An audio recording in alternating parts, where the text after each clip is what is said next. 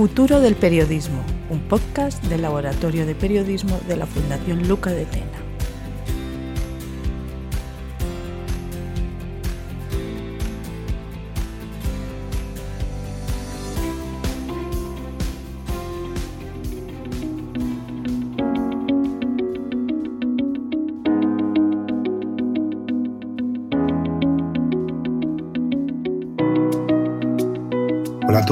Bienvenidos otro mes al podcast del Laboratorio de Periodismo de la Fundación Luca de Tena. Les habla, como siempre, y aunque por la voz no lo parezca, Luis Cucarella, director editorial, en nombre de todo el equipo que hace posible este podcast. Los aires acondicionados y los cambios de temperatura tienen estas cosas, pero afortunadamente la entrevista central del podcast la grabamos hace unos días y no tendréis que sufrir ese tono de afonía más que en esta brevísima introducción. Hoy vamos a hablar de tendencias en periodismo, de realidades, de hábitos y vamos a hacerlo a la luz del Digital News Report España 2023 que se publicó recientemente.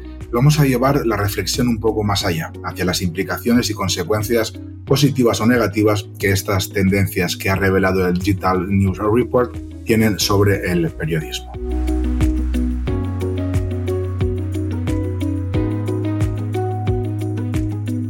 Y para ello, pues eh, invitados de lujo de nuevo. Tendremos no a uno ni a dos, sino a tres de los cinco investigadores de la Universidad de Navarra que han desarrollado el informe. Alfonso Baramiguel, Samuel Negredo y Abelino Amoedo. Y un agradecimiento especial a Elena Terán, la responsable de comunicación de la Facultad de Comunicación de la Universidad de Navarra, por la solvencia y la rapidez con que nos ayudó en la organización de la entrevista. Vamos sin más dilación a la entrevista y con las interesantísimas reflexiones de Alfonso Baramiguel, Samuel Negredo y Abelino Amoedo.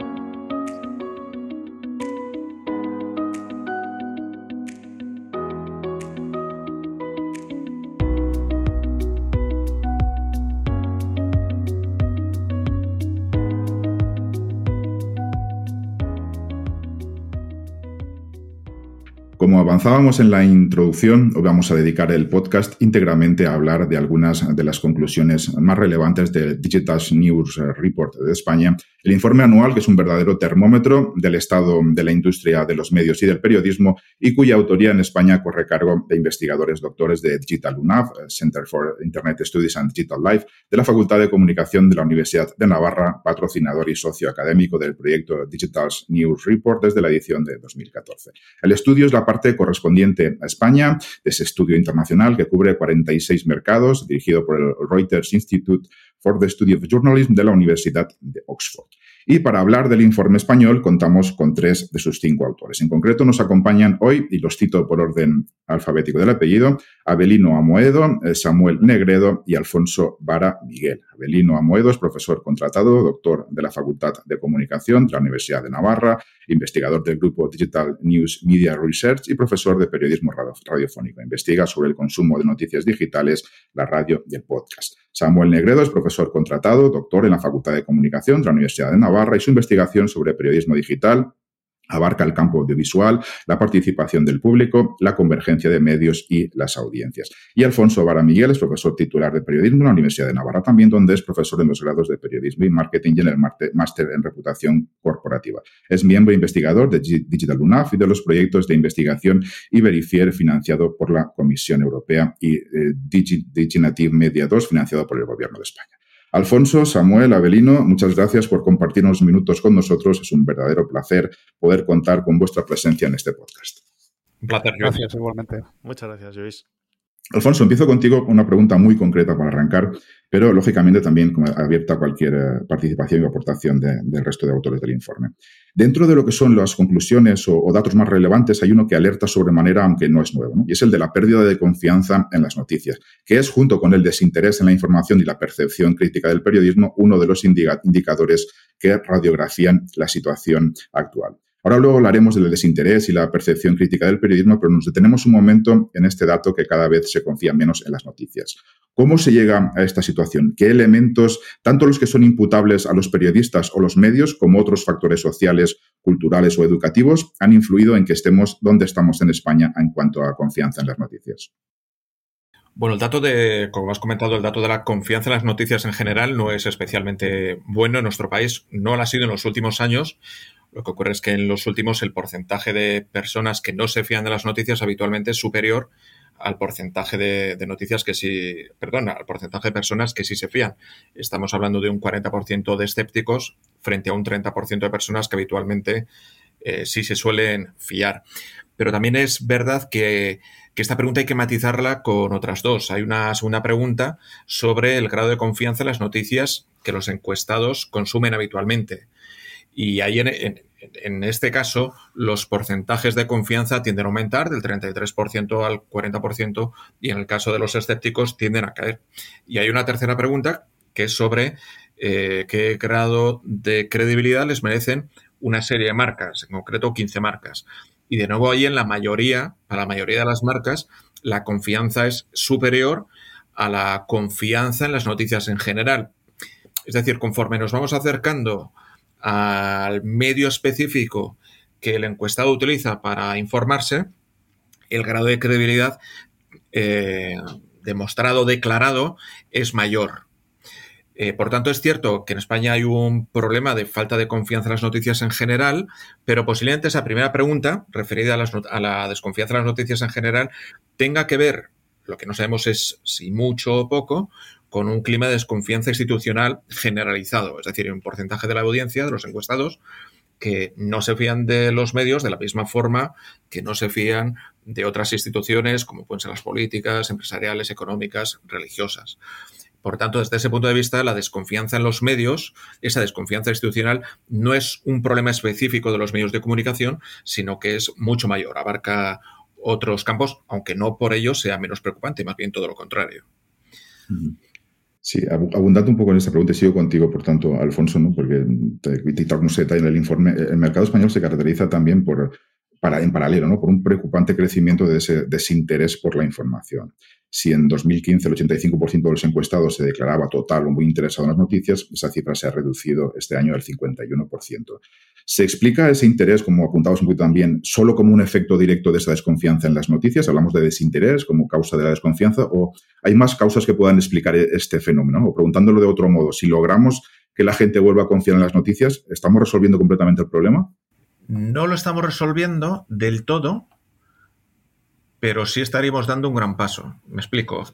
Eh, hasta ahora nosotros hemos puesto, nosotros y otros investigadores hemos puesto demasiado el foco en la confianza y demasiado poco quizá en el, en el interés, y el interés es previo.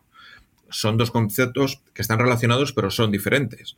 De hecho, nosotros cruzamos estas dos variables y así obtenemos cuatro tipologías. ¿no? Los ninis informativos, que no tienen interés, ni tampoco se fían, los que se fían tienen interés, etcétera, etcétera. Eh, el interés posiblemente es la variable más importante. ¿Por qué? Porque si no hay interés, eh, generalmente ya, ya, no existe confianza. Es el paso previo a que todo lo demás ocurra. Porque habitualmente allá donde abunda el desinterés, abunda la desconexión. Abunda el evitar las noticias, que es otro de los temas en los que hemos investigado este año. Es verdad que esa evasión informativa, el hecho de que la gente deje de consumir noticias, detrás subyacen diferentes causas.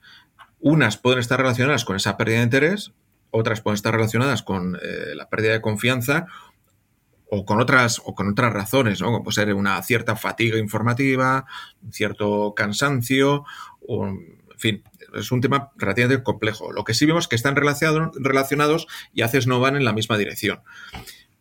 Si yo tuviera que dar un consejo a las empresas de comunicación, no sería eh, hacer todo lo posible para recuperar la confianza de las audiencias creo que estamos en un momento en el que el, mensaje tiene que ser hacer todo lo posible para recuperar el interés de las audiencias por los asuntos públicos, porque ya hay mucho en juego. Mm. Una, última pregunta, eh, también vinculada a este bloque y además que, es, creo que es nueva de este año y que me ha llamado mucho la atención, que, hay un creciente eh, grupo de consumidores, y te la dijo también a ti, Alfonso, porque creo que es el que se ha realizado esto. Digo, hay un creciente número, grupo de consumidores de noticias que se describen como ninis, ¿no? es decir, individuos que no tienen ni interés ni confianza en las noticias. Es decir, aquí ya se unan ambos factores y, probablemente, aunque no tengas este dato también es un grupo con una percepción muy negativa del periodismo, que sería el tercer indicador, aunque lo desconozco. ¿no? En 2023 ese grupo es el más numeroso y representa ya el 37% de la población según datos de Digital News Report. ¿Puede extraerse algún perfil de cómo es ese NINI? Por ejemplo, si son mayoritariamente jóvenes y comparten nivel educativo u otras variables comunes, o es algo ya que trasciende grupos demográficos eh, concretos.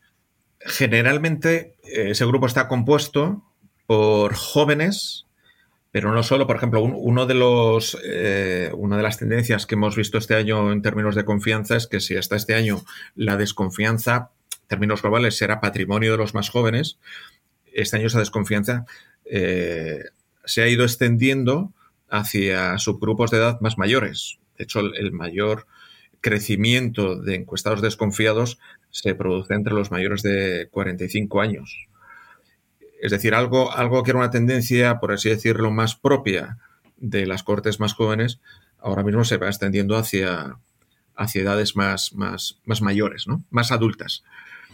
En el caso del interés, Existe también una variable demográfica, una variable generacional. Habitualmente los jóvenes tienen menos interés en la información que, los grupos más maduros, pero de nuevo aquí eh, habría que matizar, habría que matizar eh, mucho. Por ejemplo, en el caso del, del interés, eh, puede haber personas, y de hecho las hay, que no tengan interés en determinados temas o en determinadas marcas, y sin embargo eh, sigan informándose a través de las marcas que más se fían o, están tratando de conseguir información de medios que sí les interesan.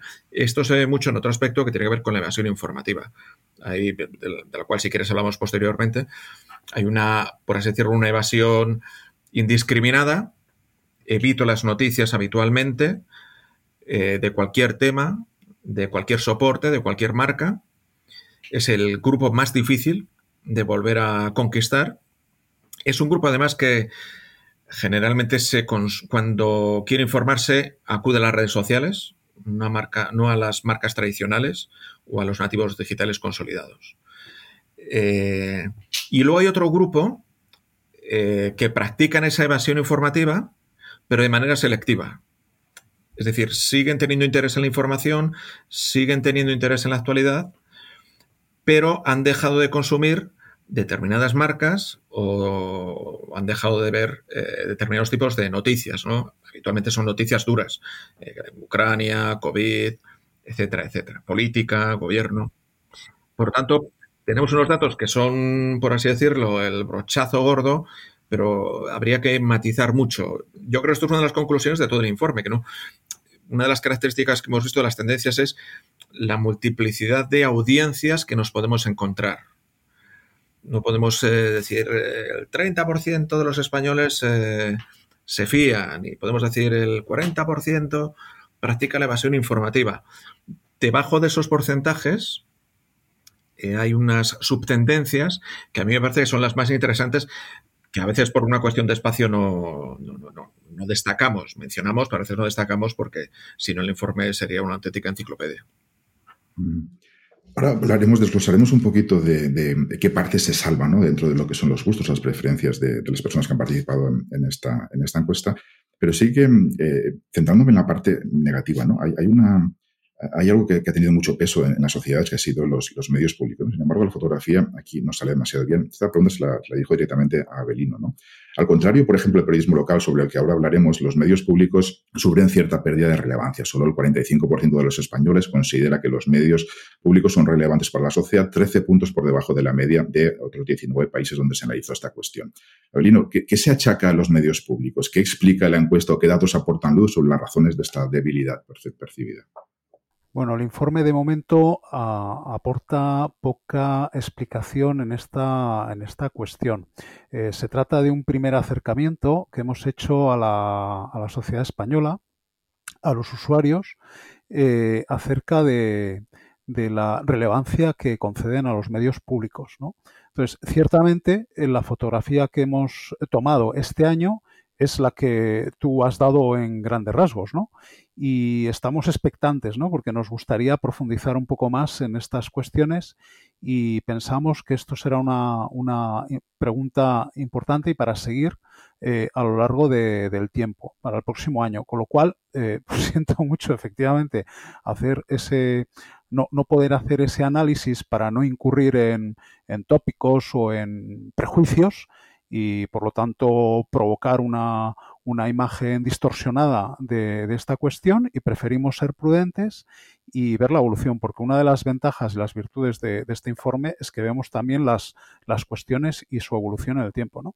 Entonces, ciertamente que menos del 50% de, de los internautas nos digan que les importa a, los medios públicos parece algo muy escaso, sobre todo cuando tenemos ese referente del 58%, que es el porcentaje que nos arroja la media de los de los países en los que, de los 19 países en los que se ha preguntado. Claro, esto queda muy lejos de ese cerca de 8 de cada 10, 79, 78% de los países nórdicos que nos dicen que confían en, en, perdón, que confían, no, que los medios públicos tienen relevancia para la sociedad, ¿no? que por lo tanto tienen un papel como institución y como garante, pues yo qué sé, del, pluralismo, de la libertad, del derecho a la información, de valores que asociamos eh, que son importantes para los medios públicos. Eh, como digo, pues los países nórdicos ese porcentaje anda por ahí, ¿no? El 79 en Finlandia, Dinamarca el 74, Noruega el 72, Suecia el 68, entonces estamos un poco un poco lejos, ¿no? Eh, también nos llama la atención que haya mm, un 30%, 3 de cada 10 eh, encuestados que nos digan que piensan que no son ni importantes ni irrelevantes, ¿no? Los medios públicos. ¿Y quiénes dicen que no son, o cuántos dicen que no son importantes? Pues 2 de cada 10 eh, encuestados, ¿no? Y aquí, lógicamente, también encontramos diferencias por edad. Hay, es ligeramente superior el porcentaje de, de internautas mayores de 45 años que dicen que no tienen que tiene importancia, ¿no? Se acerca prácticamente a 5 de cada 10. También nos llama la atención que en, en la franja de edad de 18 a 24 años, eh, la mitad, el 50%, dicen que son importantes, ¿no? Con lo cual esto también puede ser interpretado, ya lo veremos en el futuro, a ver qué datos tenemos, como, como desde luego para la sociedad y para los medios públicos, como, como un dato relevante, ¿no? Que entre los más jóvenes, pues nos, nos digan esto, ¿no? Mm. Voy a aprovechar la presencia de Abelino, que por razones profesionales tiene que ausentarse dentro de unos minutos, y así le hago dos preguntas eh, directamente a él también, y, aprovecho, como digo, al máximo su presencia, y luego regresamos al tema de confianza que, nos interesa sobremanera. En este panorama que estamos dibujando, ¿no? lo que hemos visto ya y lo, lo que la gente conoce por haber eh, leído el Digital News Report, ¿Cuál sería la, radiografía del estado de cada soporte o medio? Es decir, un poco de manera particularizada, ¿cuál es la fotografía de la televisión, de la prensa impresa, de la digital, de la radio? ¿Hay diferencias importantes entre el consumo, entre la percepción de la gente, el desinterés informativo en nuestros canales o soportes? ¿Cuál resiste mejor? Vamos a esa radiografía, por favor, Abelino. Sí, pues muy bien. Ahora estamos hablando entonces, por lo tanto, de los tipos de medios. La pregunta es qué tipo de medio utiliza usted, ¿no? Claro, ahí el internauta eh, se enfrenta ante una variedad. Entonces tenemos dos cuestiones principales que hacemos. Una es qué tipos de medios utilizas como fuente informativa, como fuente de información, y la segunda es eh, qué tipo de medio o qué tipo de medio es tu, tu favorito, tu preferido para informarte. ¿no? Entonces, sí vemos que a lo largo del tiempo pues, ha habido una serie de movimientos, eh, hay una evolución en el uso de los medios, en el que vemos que la televisión resiste como el, medio que más utilizan los internautas, o más utilizado por los internautas. Casi 6 de cada 10 utilizan la televisión como fuente informativa, con lo cual la televisión sigue teniendo peso. Después, ciertamente, pues encontramos diferencias eh, y algunas son significativas eh, según la variable sociodemográfica de la, de la, de la edad, ciertamente, ¿no? Y vemos que medios más tradicionales, medios uh, uh, como la televisión, pues los utiliza más eh, personas más, más mayores y, hay otros como las redes sociales que las prefieren o que simplemente que las utilizan más para informarse gentes más, más jóvenes, ¿no? Y los detalles los tenemos lógicamente en el informe. Entonces vemos que la televisión aguanta ahí, que el uso de la televisión es más importante para los mayores de 45, son casi 7 de cada 10 quienes utilizan la televisión para informarse, el 65%. Las redes sociales, estamos ahora, nos dice el 50% de los encuestados que utiliza las redes sociales para informarse, para acceder a contenido informativo. Y entre los, los, los eh, la franja de edad hasta 44 años, adultos hasta 44 años, pues el, porcentaje es prácticamente, se acerca al 60%, ¿no? Son 6 de cada 10, ¿no? Bueno, luego tenemos ahí una serie, los, los demás medios como las, las webs y las apps de, y las aplicaciones de periódicos que están en torno al 30%, los periódicos están en torno al 23%, son cifras también muy gruesas que nos dicen qué tipos de medios. No hablamos de marcas concretas. ¿eh? Entonces, los, las webs y apps perdón, las webs de, perdón, los medios tradicionales, los periódicos tradicionales nos dice el 23%, la radio se mantiene entre 2 de cada 10 eh, internautas que la utilizan para informarse y hay otros medios como los medios online también son 2 de cada 10 internautas, las webs y apps de revistas prácticamente uno de cada 10 y las revistas están en un 4%. Hemos visto algunas diferencias en los últimos años de consumo, ¿no? ¿Qué pasó, por ejemplo, en, en, los años de, de, pandemia, ¿verdad? Eh, por ejemplo, con, con, los medios digitales, voy a hablar del conjunto de medios digitales, sí hemos visto que en los últimos años ha bajado ligeramente, quizá porque hay un, hay un descenso en el consumo informativo en redes sociales, ¿no? que ha bajado seis puntos prácticamente en el último año, entre el del 22 al 23, ¿no? Eh, y entonces, pues el conjunto de medios online de alguna manera ha resentido en esa, en esa bajada y está ahora mismo en prácticamente 74%. Y en el conjunto también del consumo de medios tradicionales offline, en el último año, pues vemos que se mantiene, ¿no? Se mantiene en esa cifra, en ese porcentaje del 69%, ¿no? La televisión también ha bajado últimamente un poco, pero ha bajado menos, ¿no? Podríamos decir esto como los, los grandes datos de, de consumo de, tipos de medio. Bueno, quiero despedirte, Brino, sin preguntarte un tema concreto que también nos interesa mucho desde la Fundación y desde el laboratorio, porque por lo que puede aportar de, de atención hacia nuevas eh, generaciones. El informe de 2023 muestra un notable aumento en la escucha de podcast en España, que se sitúa ya en un 45%, que son cuatro puntos más que en 2022, ¿no? y es incluso el porcentaje más alto del 2018. De hecho, España destaca entre los países con mayor consumo de podcast, superando la media global de escucha, que creo que es del 36%. ¿Qué es lo que atrae de los podcasts? ¿Qué indica la gente que le gusta para elegirlo como canal prioritario en su dieta informativa o al menos destacado? Y también si la información tiene cierto peso o qué peso tienen las escuchas de podcast o porcentualmente queda muy por detrás de podcast de entretenimiento puro o de otro tipo. Bueno, por estudios que hemos podido realizar en la Facultad de Comunicación, gracias también con el apoyo de estos datos que nos proporciona el Digital News Report, pues vemos que ciertamente España en el conjunto de países de Europa encuestados, que creo son alrededor de 19 si no me confundo, ah, preguntamos en 24 países, pero los países de Europa, se encuentran entre los primeros. ¿no?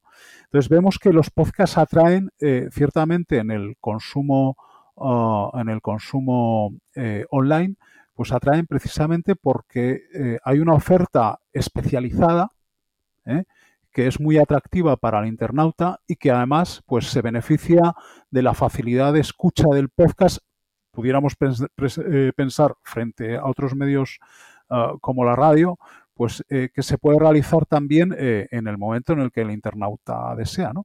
Pero una cuestión que vemos es que hay una escucha de una infinidad y una variedad eh, temática y muy especializada de podcast que es atractiva para es atractiva para el internauta, para el usuario y ciertamente en la producción del podcast intervienen numerosos actores que en los últimos años están ofreciendo una oferta amplísima de podcast, ¿no?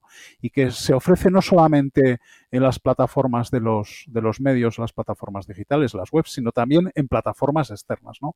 De hecho, hay un consumo importante de podcast en Spotify, en YouTube y en plataformas también de España como como iVoox. Entonces yo eh, destacaría o destacaríamos nosotros este consumo de los podcasts especializados, los temas especializados y los temas que tienen que ver con, con el estilo de vida, por ejemplo, que resultan muy atractivos. ¿Qué lugar ocupan los podcasts de noticias ¿no? o de temas de actualidad en este, en, en, este panorama, en este universo? Bueno, igualmente resultan atractivos.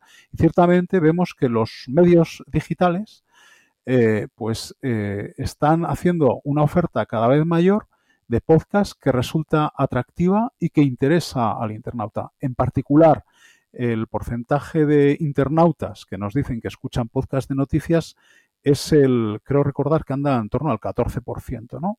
Ah, frente a otros eh, temas especializados como son la ciencia, la economía, la historia, la sociedad, eh, los medios de comunicación que andan por el 16 al 18%. Pero es esa variedad, ciertamente, la que atrae al internauta y es un fenómeno relevante en España y que llama la atención también en Europa, ciertamente. Mm.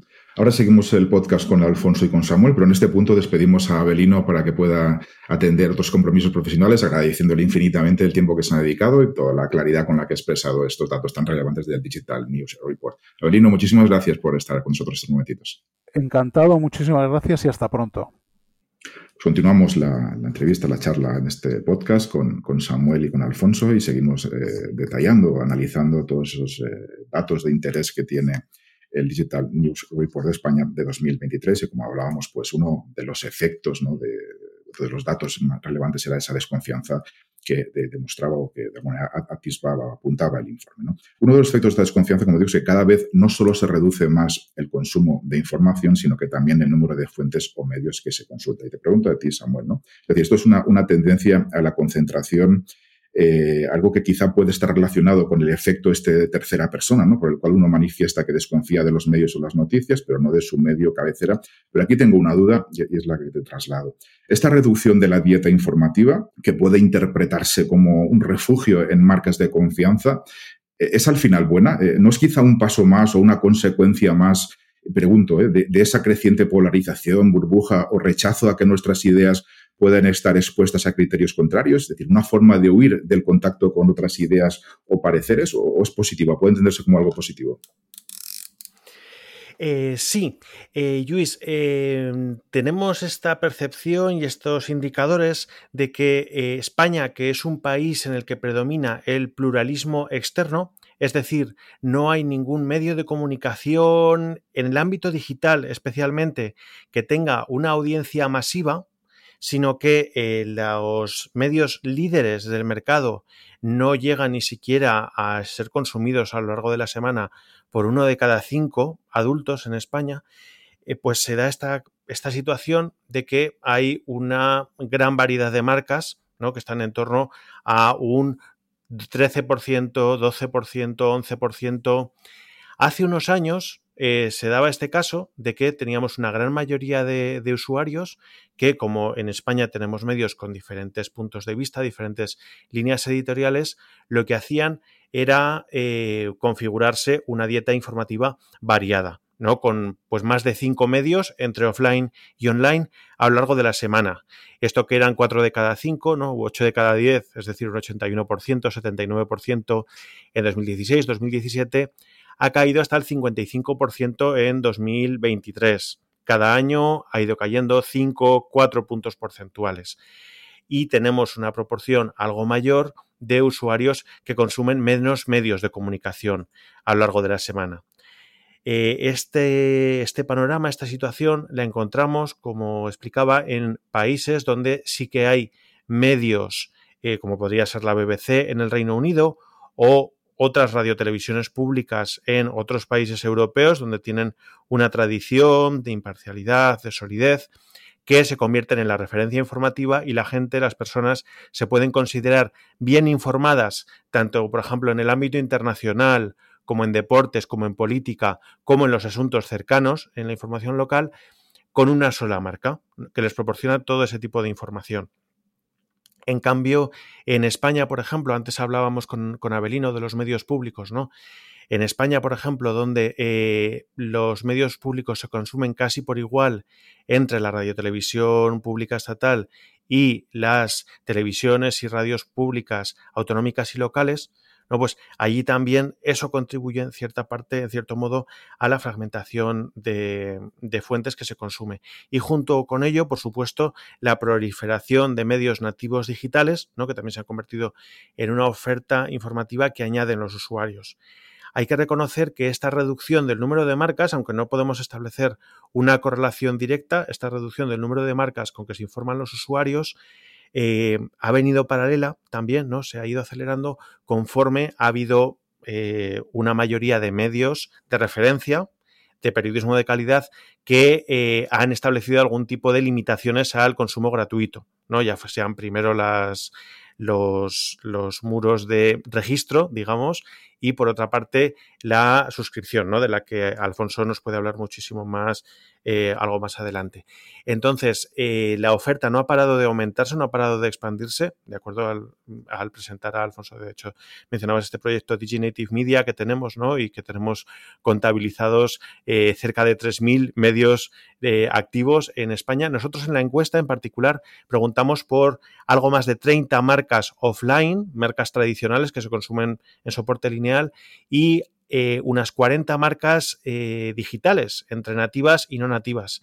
Entonces, de todas esas marcas, los usuarios tienden a seleccionar y, como decíamos, hace unos años una inmensa mayoría seleccionaba cinco o más marcas entre offline y online y ahora son un poquito más de la mitad.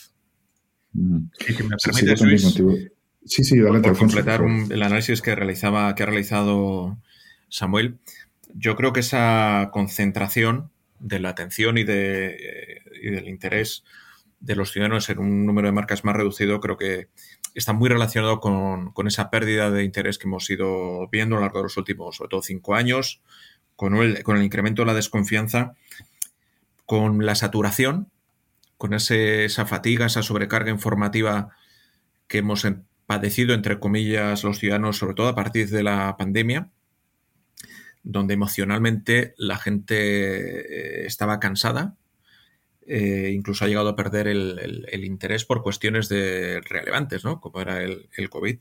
Y luego, efectivamente, yo creo que está muy relacionado esa pérdida de, o esa concentración de la dieta informativa con, el auge, con la emergencia de nuevos canales alternativos, nuevas formas, nuevos formatos eh, de estar informado, ¿no? En el caso de España tenemos el, el caso del podcast, donde España pues, es uno de los países donde más consumo de información eh, y, de, estar interesado sobre asuntos eh, especializados, lo mencionaba Belino hace un rato, pues es uno de los países donde más se produce. Y luego el uso de redes sociales diferentes de, las tradicionales. Creo que entre todo explica un poquito eh, es que el número de marcas utilizadas por los españoles a lo largo de estos cinco años se haya ido reduciendo. No es un número, no es un número pequeño, quiero decir, eh, que alguien diga que la semana pasada eh, ha utilizado cinco o seis marcas, me parece su número eh, elevado. Sí nos preocupa más el que vaya aumentando el número de encuestados que dicen que solo utilizan una o dos marcas para estar informados. Eso sí es más preocupante y mucho más, pues si sigue aumentando ese 7% de ciudadanos que dicen que no han utilizado ninguna marca informativa la semana previa a la encuesta para estar informado. Eso sí nos está hablando de un, de un problema social e informativo de que tiene una solución mucho más complicada. Justo, justo esa que comentas es una de las dudas que tenía, y traslado también a, Samuel, por si podemos eh, determinar un poquito el alcance, ¿no? Que eh, esa, esa evitación de las noticias, ¿no? Puede tener una parte de rechazo, como comentabas, basado en el cansancio, o la desconfianza, pero también hay un cambio, como comentabas, en los canales y formatos de recepción de noticias, como por ejemplo el podcast. ¿no? Pero ¿cómo queda ese trasvase? No, sé si numéricamente se puede determinar, pero por lo menos conceptualmente, si es que lo hay. ¿Queda compensado el volumen global en ese cambio o realmente estamos perdiendo muchísima gente en ese proceso? Gente interesada en, confiar en las noticias.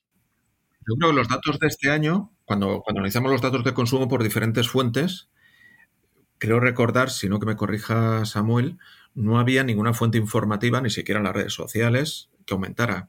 Prácticamente o bien permanecían planos, estancados, o bien se producía un, descenso en el consumo de información en todos y cada uno de los, de los canales, si mal no recuerdo, incluye las redes sociales, incluye las redes sociales. Eso es, efectivamente, es como, como, dice, como dice Alfonso, sí, sí, sí, porque la encuesta sí que es cierto que no mide, así como otros sistemas de, medición que, funcionan pues mediante seguimiento, panel, etcétera. Nosotros en realidad eh, medimos consumo acumulado semanal, en el caso del podcast, por ejemplo, mensual, y también por las marcas preguntamos el consumo tres o más días por, semana, ¿no? Y también con, con Jurg eh, trabajamos habitualmente el concepto de la fidelidad, ¿no? ¿Qué marcas tienen un consumo tres o más días por semana? Y ahí vemos, por ejemplo, que el consumo de la información radiofónica, pero especialmente televisiva, sí que sigue siendo una cita, una cita diaria. Aunque la televisión como medio, por ejemplo, pierde eh, por el orden de 4 o 5 puntos porcentuales cada año desde que hacemos la encuesta con, con alguna pequeña salvedad, por ejemplo, en la pandemia, pero vemos que se va perdiendo, se va perdiendo consumo ¿no? de la mayoría de medios.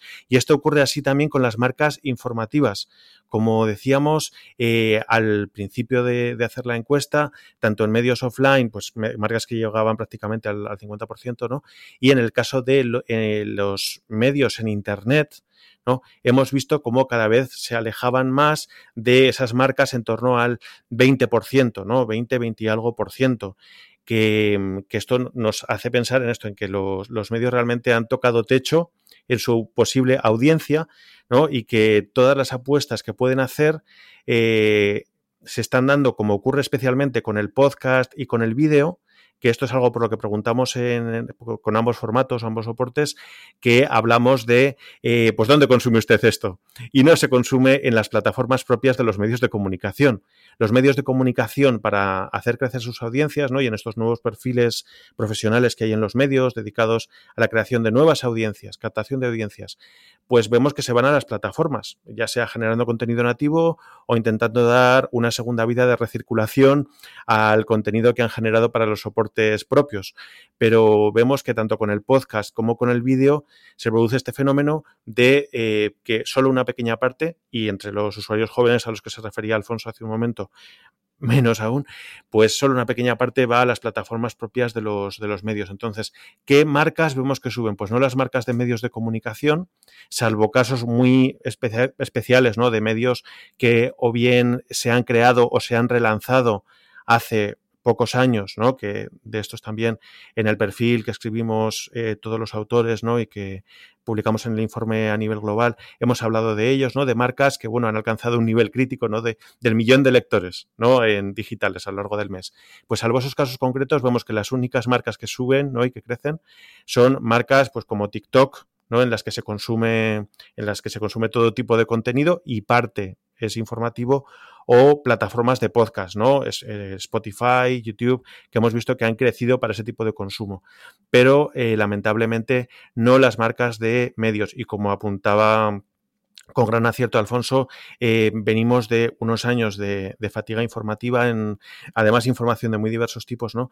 que también ha podido afectar. Hablamos antes de, con Abelino de, bueno, pues del impacto o, qué eh, canales o qué medios habían resultaban más perjudicados en esta fotografía y hablábamos de los medios públicos.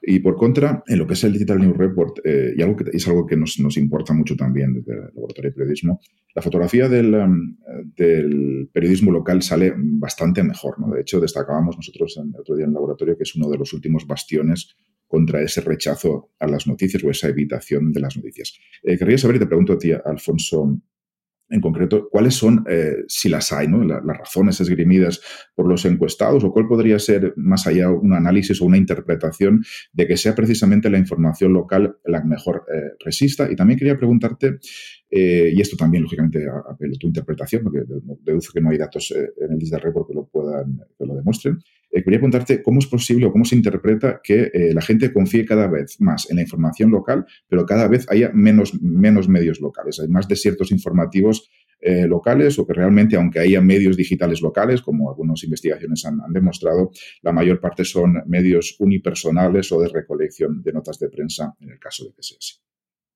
Este año, la verdad, no hemos hecho demasiadas preguntas en concreto y específicas sobre medios locales, pero aquellas en las que aparecen, eh, aparecen guapos en, la foto, si me permites la expresión, ¿no? Por ejemplo, cuando, cuando preguntamos sobre 15 marcas en concreto eh, para que valoren de su credibilidad del 0 al 10, pues este año y por primera vez los medios locales y regionales son los que, los que generan mayor, mayor credibilidad por encima del resto de marcas analizadas.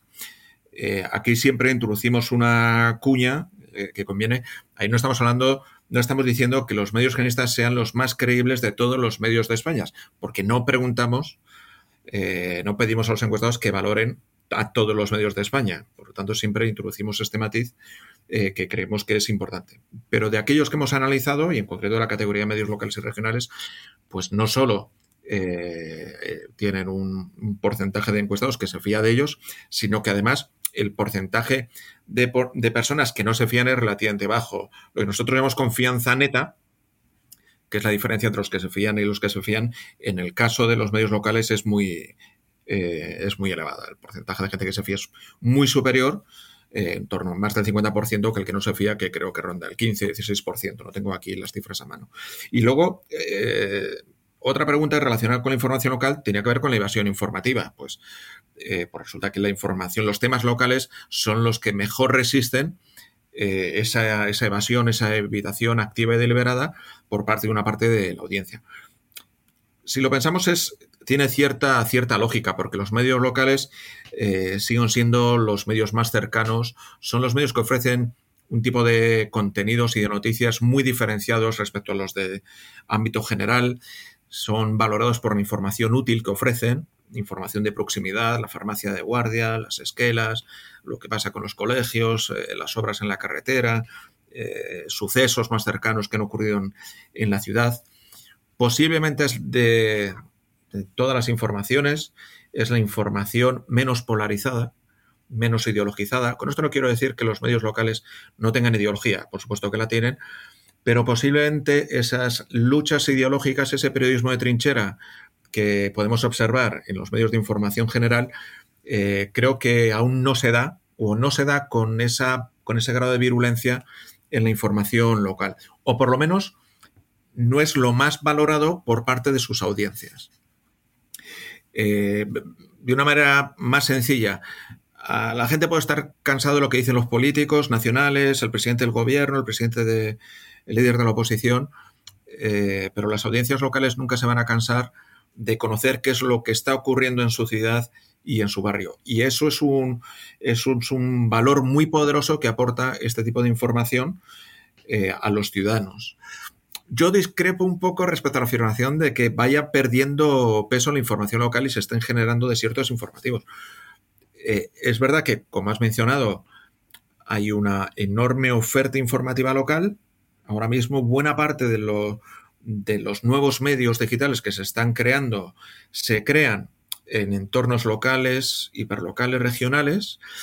También es cierto que suelen ser empresas relativamente pequeños, con poco músculo financiero, a veces son iniciativas casi unipersonales, pero no es menos cierto que algunas de esas iniciativas poco a poco van creciendo, van prosperando, incluso algunas de ellas se están haciendo, plantando batalla a, los grandes medios consolidados en cada uno de esos territorios locales.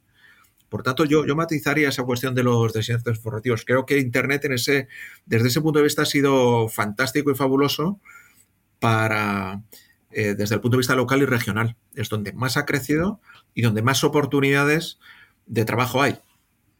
Todo esto hecho con muchos matices, dicho con muchísimos matices. ¿eh? Evidentemente, muchas de esas iniciativas mueren al cabo de, eh, de un periodo de tiempo relativamente breve, pero otras permanecen y ahí están, batallando para, para, por la supervivencia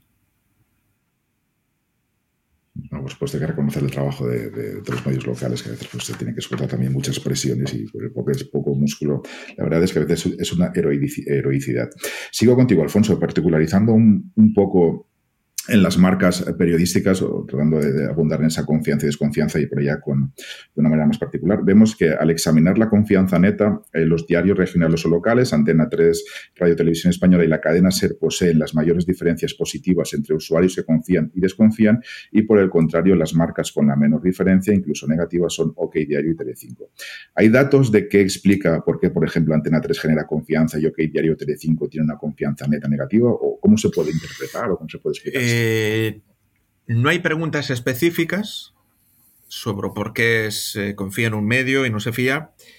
Algún, algún otro año lo que sí hemos hecho es ver si existe una relación entre la ideología de los encuestados y eh, las puntuaciones que dan a cada uno de estos 15 medios. Y evidentemente el punto de vista ideológico condiciona o influye de alguna manera en la valoración de la credibilidad que tienen cada uno de esos medios. O sea, nadie le va a sorprender que aquellos que se ubican en el centro derecha o derecha dan una mayor credibilidad a los medios percibidos como derechas y todo lo contrario. Eh, ¿qué, es lo que hemos visto? Sí hemos visto que, sobre todo especialmente en los últimos tres años se produce cierto grado de o se ah, radicaliza la polarización. Es decir, donde había medios cuyo, cuya credibilidad era muy similar al margen eh, de, la ubicación ideológica de los encuestados, por así decirlo, eran productos de centro o eran percibidos como medios de centro, en los últimos años lo que sí hemos visto es que de repente uno de los dos, de las dos, eh, de las dos facciones, vamos a llamarlo así, de los dos grupos ideológicos, de repente o pierden la confianza o la generan. Eh, este año aún no lo hemos hecho, pero lo podríamos hacer y yo estoy casi convencido de que algunos medios que estaban percibidos como neutrales, pues de repente por una parte de la audiencia han pasado a ser percibidos como derechizados, se han derechizado, se han ido a la derecha o todo lo contrario. Por ejemplo, el próximo año yo creo que va a ser especialmente bonito ver cuál es la valoración de la confianza de Radio Televisión Española si se produce el cambio político. Es decir, ahora mismo los medios públicos, en concreto Televisión Española, está mejor valorado en términos de confianza por los votantes o por aquellos que se ubican en izquierda o centro derecha. ¿Qué pasará dentro de años si se produce un cambio político? Pues creo que puede ser una cosa muy bonita de ver, porque ¿Cuál es nuestra hipótesis? Posiblemente algunos de derecha que ahora critican los medios públicos, si se produce un cambio de gobierno, pasarán a ver los medios públicos como algo confiable, bueno, saludable. Eh, y repito que este, este año no hemos hecho ese cruce entre ubicación ideológica y grado de credibilidad por cada una de estas marcas, pero cuando lo hemos hecho salía, salía una foto en la que la ideología y, la credibilidad de esas marcas está muy, muy relacionado. No lo determina, pero sí lo condiciona. Nos queda poco tiempo, pero eh, no quería despediros sino, sin antes haceros un par de preguntas o tres más de temas que creo que son muy importantes también para los periodistas. Eh, Samuel, decíamos antes que uno de los indicadores que este año se ha tomado como punto de referencia es el del desinterés, el segundo de la falta de confianza y un tercero es el de la percepción social del periodismo. La fotografía fina en este caso no es muy buena. Eh, ¿qué, piensan de, nosotros, de los periodistas, la gente en general y qué causas particulares, si las hay, explican esa mala percepción del periodismo español y cómo funciona esa propagación de ideas en torno al periodismo? Eh, sí, Luis, es que la cuestión es que todo el mundo habla de los periodistas, incluso por supuesto los periodistas hablan de otros periodistas y se da el caso de que eh, más allá de lo que dicen, hemos preguntado por cuántas críticas se escucha a los, a los periodistas y a los medios de comunicación. Entonces, eh, nos, tenemos estos resultados que pueden ser preocupantes o que quizá explican muy bien todo lo que ha expuesto Alfonso y que tú mismo, Luis, también nos, apuntabas, ¿no? que tiene que ver con el cuestionamiento de los medios o el agotamiento de los medios. Cuando algo te están diciendo continuamente que no es del todo bueno, que tiene fallos, que, que puede ser perjudicial, pues claro, como que te aleja de ello. ¿no? Entonces, claro, tenemos estos estos datos seguramente preocupantes, ¿no? De que, eh, bueno, una de cada cuatro personas escucha críticas a los medios alguna vez, pero es que el 40% escucha críticas a los medios con bastante frecuencia y eh, uno de cada seis, el 17% con mucha frecuencia. ¿Y a quién le escuchamos eh, críticas a los periodistas y a los medios de comunicación?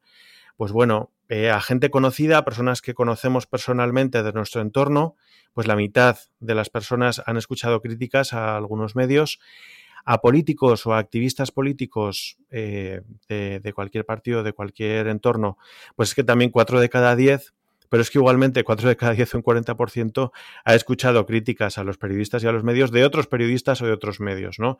Cuando se dedican a señalarse unos a otros, a criticarse y, eso pues también es, está generalizado, eh, se da de, de, esta forma y en esta, en esta medida, ¿no? Sí que hemos visto que se da en mayor medida en aquellos eh, partidos que a todo el mundo le puede venir a la cabeza, ¿no? De que tienen más, más líderes o que tienen más discurso de críticas a determinados medios, ¿no? de, de señalamiento, de, identificación, ¿no? Como parte de, su, de la causa de sus problemas, pues el tratamiento mediático que, reciben.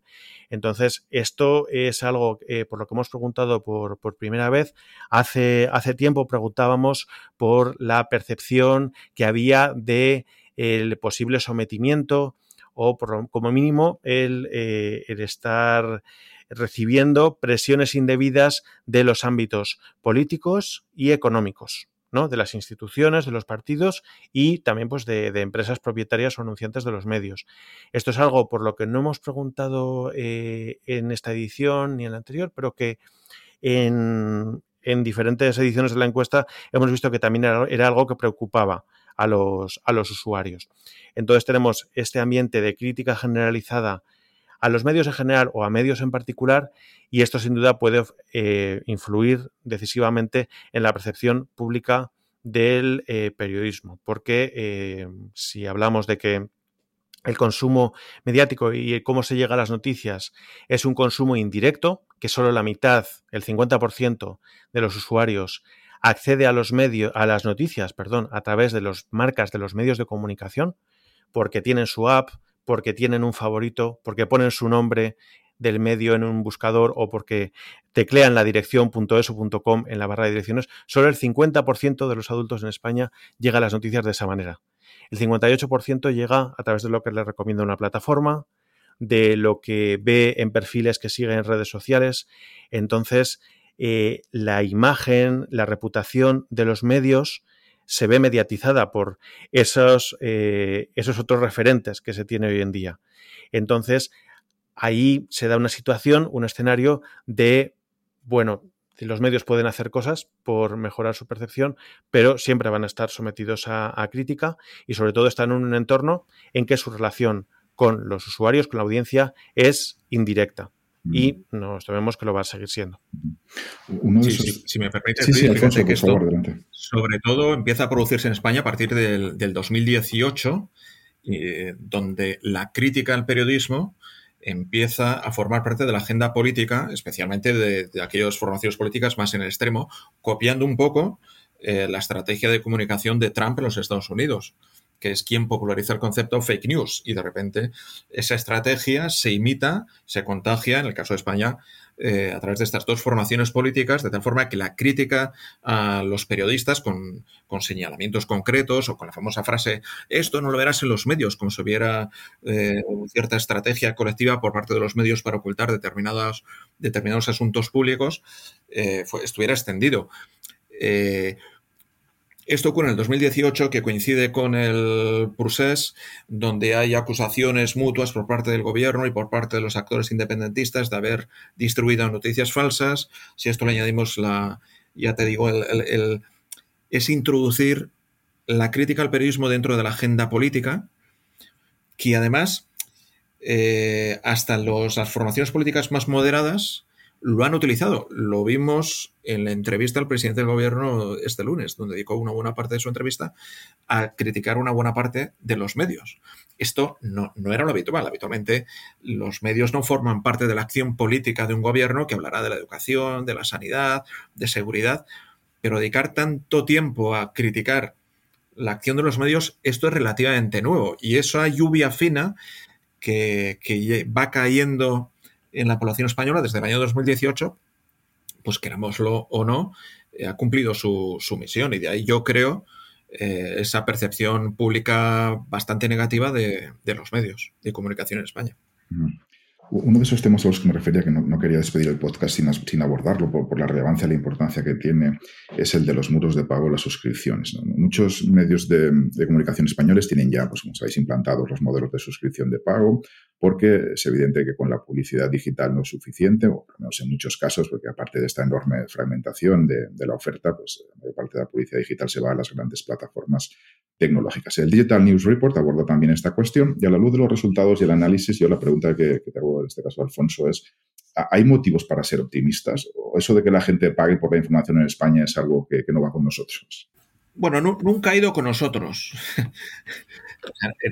Eh, quiero decir, cuando, cuando solo existían los medios impresos, pues tampoco es que las cifras de suscripción y de venta en kiosco fueran desbordantes. Evidentemente, los resultados económicos de esa actividad económica eran mejores de los que estamos percibiendo ahora, pero los españoles nunca hemos sido de, un consumo de pago mayoritario por información, al contrario. Siempre los medios gratuitos, o mejor dicho, el consumo gratuito de información es lo que ha abundado en España y, sigue, y sigue siendo así. La gente sigue informándose, la mayoría de la gente a través de, a través de eh, formatos gratuitos, como puede ser la televisión, como puede ser la radio. Y eh, lo que ocurre es que haya habido un cambio en el modelo de, ingresos de, los medios digitales. se está pagando, se está pagando de manera muy lenta, o dicho de otra forma, de manera muy lenta y progresiva, va creciendo el número de personas que, deciden pagar por información digital. No es un ritmo muy elevado, es un ritmo que está muy vinculado a las promociones.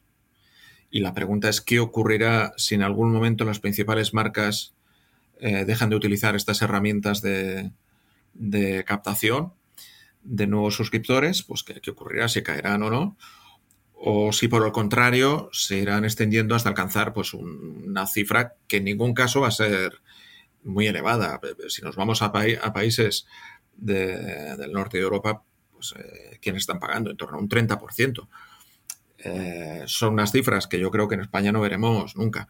También es verdad que en España, por, no dibujar un mapa especialmente negativo, hay algunas cifras que sí que nos llaman al optimismo, ¿no? Pues eh, España es uno de los países donde más de la mitad de los que pagan, que generalmente se paga a través de la suscripción, eh, está suscrito a dos o más medios y un 25% está suscrito a tres o más. Es decir, aquel que tiene mucho interés en la información y apuesta por determinadas marcas, eh, esa barrera de pago previa que tenía, pues está cayendo. Generalmente vinculada a las promociones. Y luego muy vinculada, es decir, el que paga no paga tanto por la marca o por la identificación con la marca, sino por, porque le gusta la información o la opinión de personas concretas que trabajan para una marca. Y yo creo que esto es importante. Esto se lo tienen que hacer mirar un poquito en los medios siguiendo la línea de lo que ha comentado Samuel a lo largo de, esta conversación. Cómo el peso de la marca, de manera lenta pero progresiva, se está diluyendo entre una buena parte de la audiencia. Otra no, otra va a seguir siendo fiel a sus marcas de ediciones de toda la vida, pero hay un 50% de los españoles donde la marca ya no es lo más relevante a la hora de estar informado, ya están optando por otros consumos alternativos, desintermediados, donde la marca no tiene, no tiene peso o tiene un peso muy pequeño comparado con el que tenía hace unos años. Dos, eh, dos preguntas muy breves y finales y, despedimos. La primera, pues eh, tanto Samuel como Alfonso, el que cualquiera de los dos que consideréis la podéis contestar. La primera, como digo, para, ir cerrando, es eh, para completar esta radiografía, una comparativa. ¿no? En base a los datos y el análisis del último Digital News Report, ¿cómo se sitúa España en relación a otros países en términos generales en cuanto a estado de salud del periodismo o los medios? ¿Estamos muy bien, muy mal? ¿Cuál sería esa fotografía?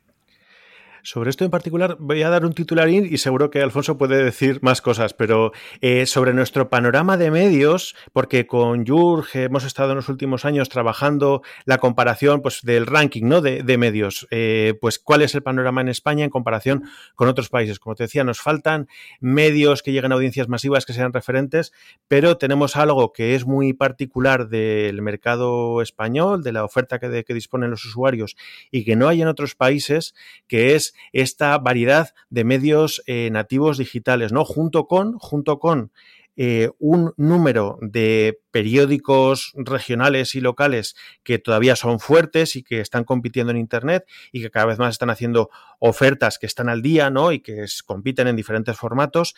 Entonces tenemos un panorama mucho más rico que lo que se puede encontrar en otros, en otros países. Tenemos, por ejemplo, también un, panorama de, radio, ¿no? De, información, de actualidad en, radio, que también es eh, mucho más rico, mucho más variado que lo que podemos encontrar en Reino Unido, donde el fenómeno de la oferta de audio privada apenas se ha ido desarrollando en los últimos años.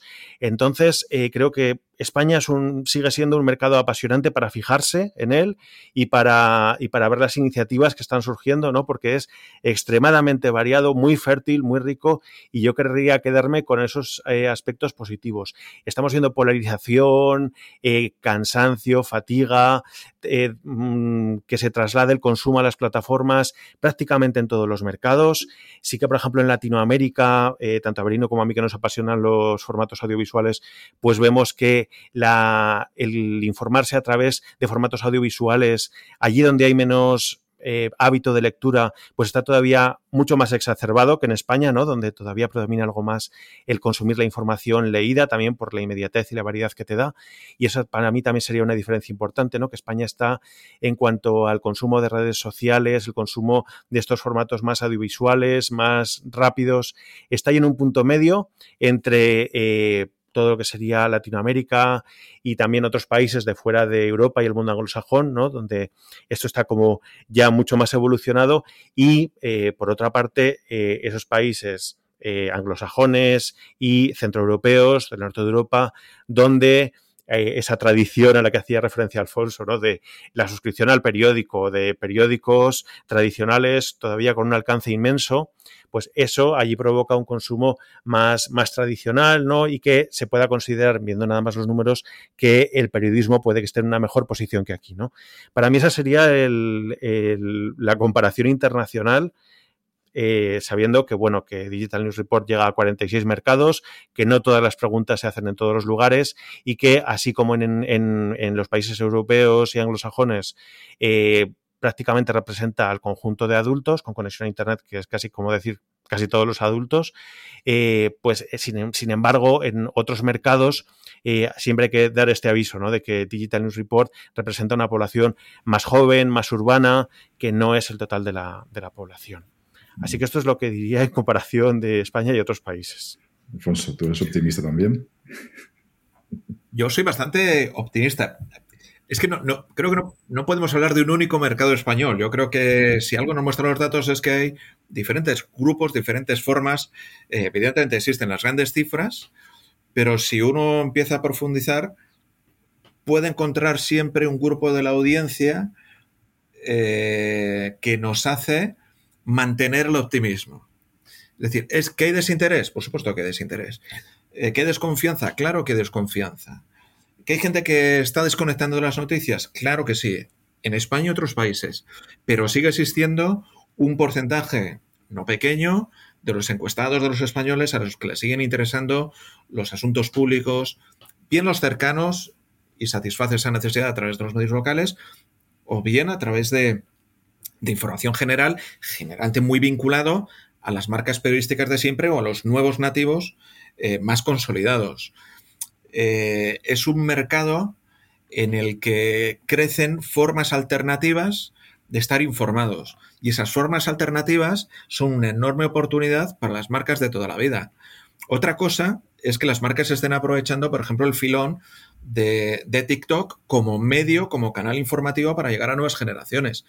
Es decir, si el 20% de los menores de 24 años utilizan TikTok para informarse, ahí es donde deberían estar aquellos que mejor saben hacer información, que en principio son las marcas periodísticas, no los amateurs. Y lo mismo si hablamos de formatos audiovisuales, si hablamos de podcast, creo que la tecnología, esto lo sabemos, está permitiendo una fragmentación de la oferta colosal.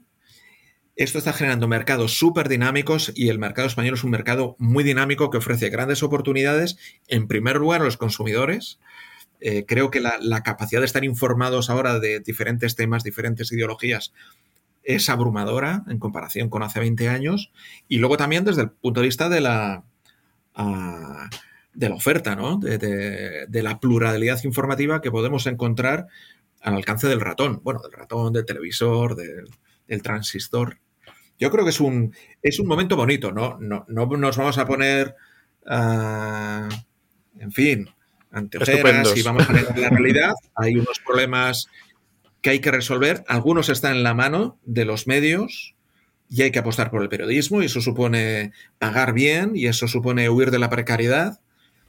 Eh, hay otros problemas que no los va a resolver los medios de comunicación, como el que tiene que ver con la confianza en las instituciones en general. Es un problema que nos excede eh, a los medios de comunicación. Pero luego son mercados llenos de grandes oportunidades si somos capaces de identificar esas nuevas necesidades y si somos capaces de rectificar algunas formas de hacer periodismo que ahora mismo no convencen, por las razones que sean, a determinados grupos de audiencia. Mm. Pues la última pregunta que quería haceros, aquí también que quisiera la opinión de los dos, y disculpadme porque es un poco un atraco, ¿no?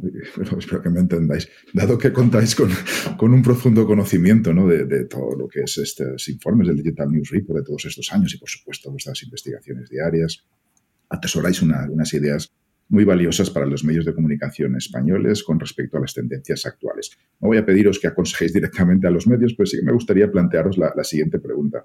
Si tuvierais la oportunidad y los recursos necesarios para crear mañana un medio digital en España, y considerando todo el conocimiento que tenéis, ¿cuál sería ese medio y cuál sería el ADN de este medio, sus señas de identidad?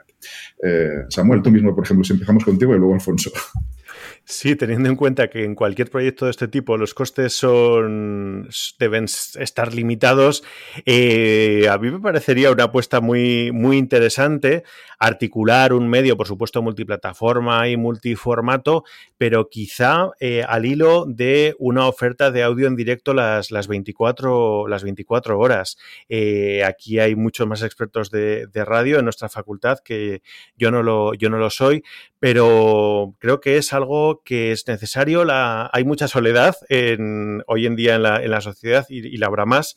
Eh, un medio que haga compañía, las redes sociales, mucho del consumo que se produce es en tiempos muertos, es porque la gente pues necesita pues compañía, la experiencia de, de continua de relación, ¿no? Entonces, esa necesidad de relación, de, de confianza, de, de, estar escuchando algo que te acompaña, que, que te hace ser partícipe del mundo, es algo que quizá la oferta audiovisual que las televisiones hoy en día que quizá hacen pues hay excesivo ruido o hay mucha saturación publicitaria eh, o bien, o bien, ¿no? En los medios digitales, que sí que tenemos como muchos impactos, pero no tienes esta compañía. Hay un modelo que, que, surgió hace unos tres años, que fue el periódico The Times en Londres, para vender más suscripciones, ¿no? Pues como herramienta de marketing, lanzó una radio, pues al estilo de la BBC, pero pues con el mismo rigor informativo, imparcialidad, con pulso, ¿no? Con entrevistas continuamente, con un montón de voces, pero también de forma desenfadada, con, sen con sentido del humor, no hacer chistes, pero en el sentido de afrontar la vida, ¿no? Con, con cierto optimismo, que es lo, también lo que nos dicen especialmente las personas que rehuyen la información, ¿no? Entonces, el tener eh, esos en vivo, además, que hoy en día encontramos en todos los medios digitales para posicionar bien, ¿no? Los minuto a minuto, etcétera, pues el tener como una línea de vida continua, ¿no? Del medio, eh, del que surgen continuamente, pues, noticias, entrevistas, declaraciones, eh, consejos, ¿no? Que te permiten comprender mejor la actualidad con información útil que puedes incorporar a tu vida. ¿No? Con prescriptores, eh, estamos viendo pues medios, ¿no? Que pescan, eh, a veces buscando más la fama o los seguidores que pueden tener algunos prescriptores de redes sociales, ¿no?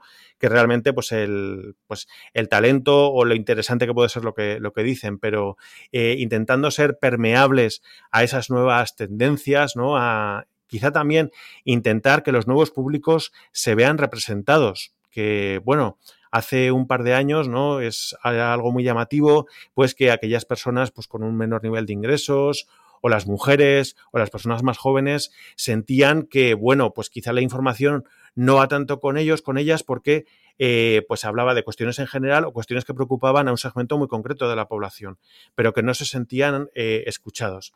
Entonces yo creo que una oferta sencilla con una propuesta clara de qué es lo más importante en cada momento, ¿no? Y que pudiera acompañar a las personas y que se convirtiera, que es lo que buscan los anunciantes, ¿no? Un entorno seguro donde poder eh, dar presencia a las marcas, eh, que tuviera pues múltiples formas de financiación y que quizá pudiera ir asociado a también alguna marca informativa ya existente que eh, buscase esa mayor relevancia ¿no? y ese estar en el consumo de los usuarios, para mí sería, pues digamos, el modelo soñado. Pero mm. seguro que el de Alfonso tiene algunas diferencias. Alfonso, tu, tu modelo. ¿Alguna, algunas diferencias hay. No, hombre, a mí como me gusta, tanto porque me gusta, en fin, como aficionado, como, eh, como investigador, me interesa muchísimo lo que es información económica.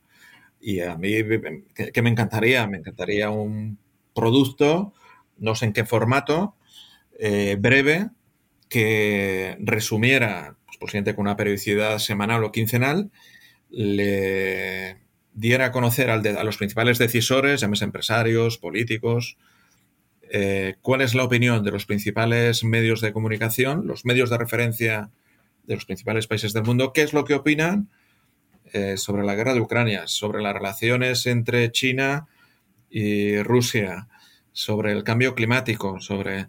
Es decir, que, ese decisor no tenga que leerse New York Times, Le Figaro, El País, Le Monde, El Corriere, etcétera, etcétera, sino un producto informativo que les permitiera en una doble página, en lo que sea, lógicamente eso habría que pensarlo, les permitiera conocer qué es lo que están diciendo los principales opinadores del mundo, esos medios de referencia, esos columnistas de referencia, en torno a los grandes temas, que en muchas ocasiones no son temas de actualidad. Oye, ¿qué, opinan estos medios sobre el invierno demográfico en Europa? ¿No? Pues es un tema, no es un tema, está ausente de la agenda mediática y a mí es un, es un producto que me, que me encantaría, porque sobre todo lo que estás aportando es, es algo completamente diferenciado, eh, no vinculado necesariamente a la actualidad, eh, estás aportando inteligencia eh, y creo que no ahora mismo no existe, al menos en España. En otros países sí existe, con, y además con bastante buen éxito. No sería un producto para masas, sería un producto muy diferenciado, muy de nicho, pero a mí me encantaría. Si tuviese el tiempo y el dinero suficiente, pues pues lo lanzaría. Siempre animo a los alumnos del trabajo fin de grado a que hagan algo de esto, pero, no, ya se ve que, no soy muy convincente. Muy bien, pues uh, Alfonso Samuel y también antes Abelino que nos ha acompañado. De ha sido un verdadero placer teneros eh, en este podcast del Laboratorio de Periodismo de la Fundación de Tena, escucharos y aprender tanto de todo vuestro conocimiento. Mil gracias y esta es vuestra casa para cuando Muchas gracias, Luis. Igualmente, Muchas gracias, Luis. Ha sido un placer. Gracias. Pues